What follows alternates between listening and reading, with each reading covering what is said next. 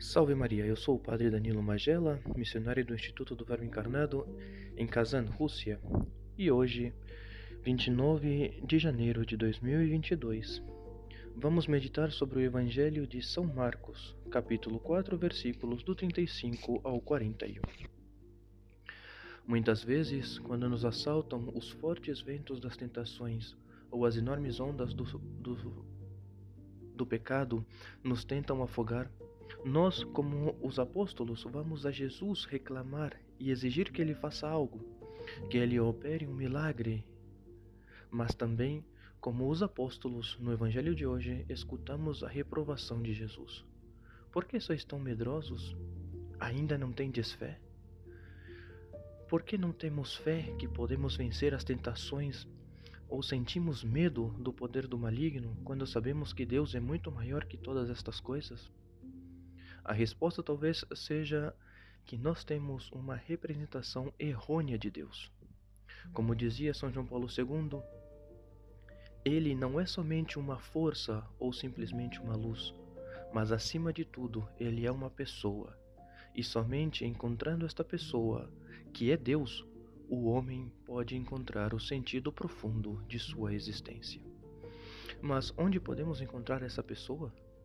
A resposta é muito simples. É no Evangelho, e como nos ensina o mesmo São João Paulo II, no Evangelho Deus fala de si mesmo, diz quem ele é, nos confia sua personalidade. Sim, o Evangelho consiste numa confidência de Deus ao homem. Mas no Evangelho, de, no Evangelho Deus vai mais além. Ele não só nos revela sua personalidade, senão que também nos diz o que Ele espera de nós. Deus quer nos atrair e envolver em seu amor, e isto, por sua vez, é uma grande confidência e inestimável proposta que muda totalmente o sentido de nossa vida. Deus, nesta proposta, nos convida a fazer uma escolha.